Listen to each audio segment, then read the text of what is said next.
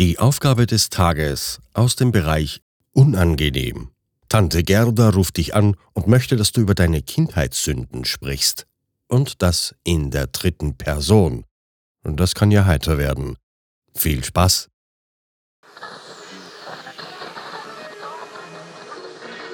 Hello. Hello.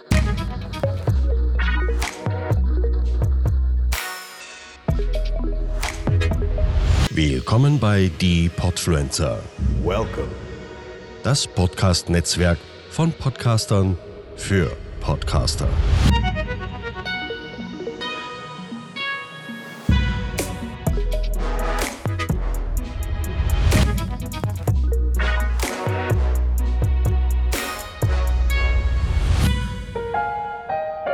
Es ist seltsam. Da höre ich seit über 50 Jahren meine eigene Stimme, litt teilweise an Höllenqualen, weil ich die mal gar nicht mochte, und heute begeistert sich alle Welt am sonischen Kolorit meiner auditiven Signatur. In meiner Kindheit nannte man mich den Schnatterich und brachte mich am liebsten zum Schweigen, und nun überhäuft man meiner Eins mit Lob und Anerkennung, weil man so gerne zuhört. Ich bade darin und danke dafür, ganz ehrlich, denn es erfüllt sich ein lange gehegter Traum damit, aber mit dem Annehmen tue ich mich noch immer ein bisschen schwer.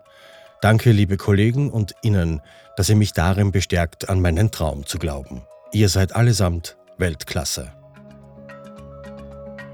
Für mich ist das eine nahezu karmische Metamorphosis von der ungeliebten haarigen Raupe zum schillernden Schmetterling. Obwohl eher handiger Zitronenfalter, denn ich scheine mir auch immer jene Aufgaben selbst zu sprechen, deren Ausführung mir nicht am leichtesten fällt.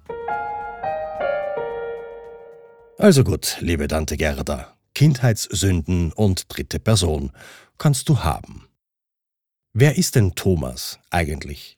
Ich meine, abseits davon, dass er sich selbst gerne Jutebeutel nennt, wobei man hier erstmal verstehen muss, was es mit dem Jutebeutel auf sich hat.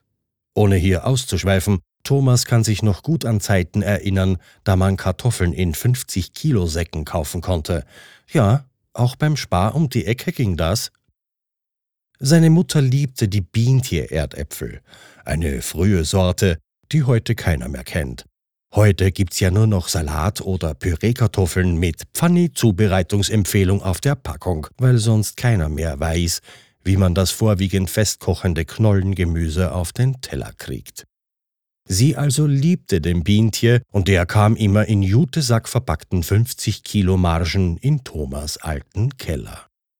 Und so wie die erdigen Knollen hat Thomas im Laufe seiner nicht gerade spärlich angezählten Jahre viele Erinnerungskartoffeln gesammelt. Und da wird es irgendwie verständlich, dass dieser ergrauende Herr sich gerne Jutebeutel nennt, denn irgendwo muss das alles ja auch verstaut werden.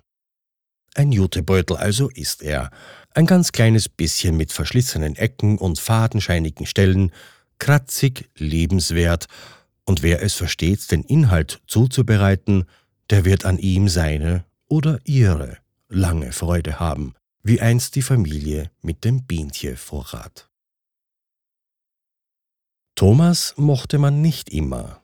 Ein Unding seiner Familie, das schwarze Schaf, das gerne die Grenzen der spätmittelalterlichen Verhaltenskodizi gesprengt hat, die durch teils italienische Vorfahren in seinen Familienverband vererbt wurden ungeliebt, weil wahrheitsgetreu, vermieden, weil ungehemmt aussprechend, was seiner persönlichen Wahrheit entsprach.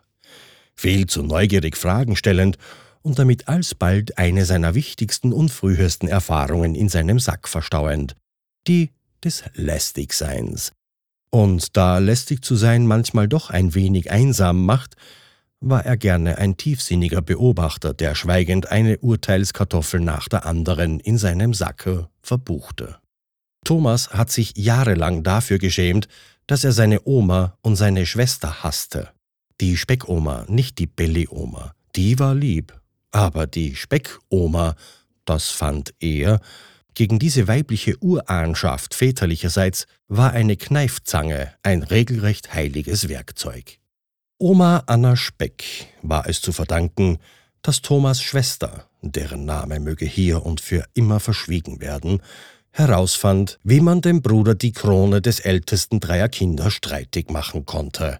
Ab einem gewissen Tage und einem unschönen Schlüsselerlebnis, wie man derlei in der Psychologie gerne nennt, lernte diese Schwesternfurie, mit welchen Worten sie den armen, bebrillten neunmal klug bei Muttern anschwärzen konnte.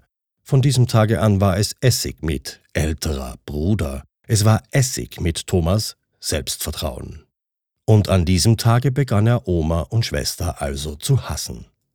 Erstere war dann früh gestorben, hat sich zu Tode geraucht und Karma die Welt ebenso röchelnd und nach Luft keifend verlassen, wie sie in ihr gelebt hat. Und Thomas, der sie oft und öfter gerne besucht hat, stand nun an ihrem Grabe, ein wenig verzweifelt, aus zweierlei Gründen. Seine Besuche über all die Jahre haben nicht dazu geführt, dass Oma einmal gesagt hätte, wie lieb sie ihn hat. Es war schwer für den noch immer jungen Mann, sich damit abzufinden, dass eine so wichtige Lebensperson ohne die erlösenden Worte diese Welt verlassen durfte und er nun mit den Konsequenzen leben sollte, die seine allerliebste Schwester nicht müde wurde, ihm tagtäglich unter die Nase zu reiben. Der zweite Grund seiner leichten Verzweiflung? Hm. Er empfand nichts dabei, als die letzte Wohnung der Oma drei Meter unter die Erde gebracht wurde. Er wollte eigentlich lieber nach Hause, in sein Zimmer im Keller, gleich neben dem Kartoffelspeicher, und sich wieder in die Lektüre seines geliebten Karl May verkriechen. Er fragte sich tatsächlich lange, ob es eine Sünde sei, so gar nichts zu fühlen, von wegen die Vorfahren zu ehren oder Vergebung zum Abschied. Das war ihm fremd. Und zur Schwester ist auch genug gesagt, und das sagt auch genug, denke ich. Ganz schön dunkelgrau der Thomas, nicht wahr, Tante Gerda? Hm. Das mit den Sünden hat Thomas nämlich erst später angefangen, als er sich mehr und mehr der Kontrolle seines Elternhauses entzog. Die Jugendjahre verbrachte er in einer Spielautomatenhölle der Stadt, in der er seinen ersten Beruf erlernte. Ja, Leute, Thomas war dabei, wie der Hardrock geboren wurde. Er war dabei, als Disco die Welt eroberte und man einen Fünfer in einen Automaten schieben musste, um Pac-Man durch sein Labyrinth zu jagen oder Tron zu zocken. Wer kann das noch von sich behaupten? Thomas hat erlebt, wie CDs das Vinyl ablösten. Ihr jungen Leute glaubt oft, dass eine Nacht zu Raven eine besondere Leistung sei, aber wir waren es, die den Rave erst erfunden haben. Wir waren es, die die gesellschaftlichen Grenzen ausgeweitet haben, in denen ihr euch heute frei bewegen könnt. Im Grunde waren wir Alten es, die euch eure Freiheiten von heute erst ermöglicht haben. Und wir haben so manche Sünde dafür begangen, sind dafür verdroschen worden und geächtet. Ja, Thomas ist da keine Ausnahme, ganz und gar nicht. Er hat oft Prügel für Dinge kassiert, die heute ganz normal und salonfähig sind. Dazu ist anzumerken, seine Eltern haben ihn niemals geschlagen. Nicht körperlich, aber niemals. Die Prügel gab's woanders, und Thomas hat sie regelrecht gesucht, um daran zu wachsen. Äh, nein, sich zu spüren, wie er es gerne nannte. Daran war seine Schwester nicht selten maßgeblich beteiligt. Wenn ihr glaubt, dass ihr Mobbing kennt, dann kennt ihr Thomas Schwester nicht. Sie ist die Reinkarnation, die reine Verkörperung des Mobbings gewesen. Während Thomas Rebellion gingen Autoscheiben zu Bruch und viele Motorhauben hatten morgens eine Falte mehr als vorgesehen. Thomas hat gerne so manche Whiskyflasche grauslich billigen Army-Fusel namens Four Roses oder Ballantines versenkt. Telefonzellen? Ja, das gab es mal. Beschmiert und viele Seiten an Telefonbüchern in denselben angepisst.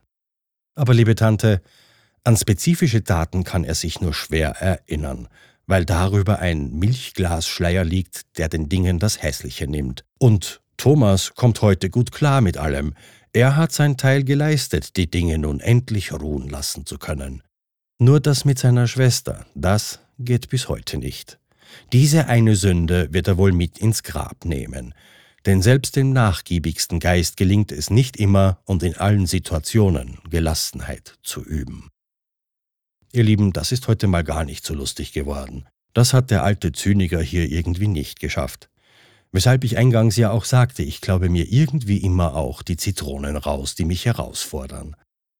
Vielleicht habe ich diesmal versucht, nicht zu sehr in die Kerbe meiner ersten Podfluencer-Folge hier zu schlagen. Vielleicht habe ich hier drin eine kleine Botschaft versteckt. Vielleicht etwas übertrieben, aber ganz sicherlich habe ich einfach nur drauf losgeschrieben. Danke für eure Aufmerksamkeit. Es war mir wie immer ein Vergnügen. Euer Thomas. Podcasten? Echt einfach. Loslegen und wachsen mit podcaster.de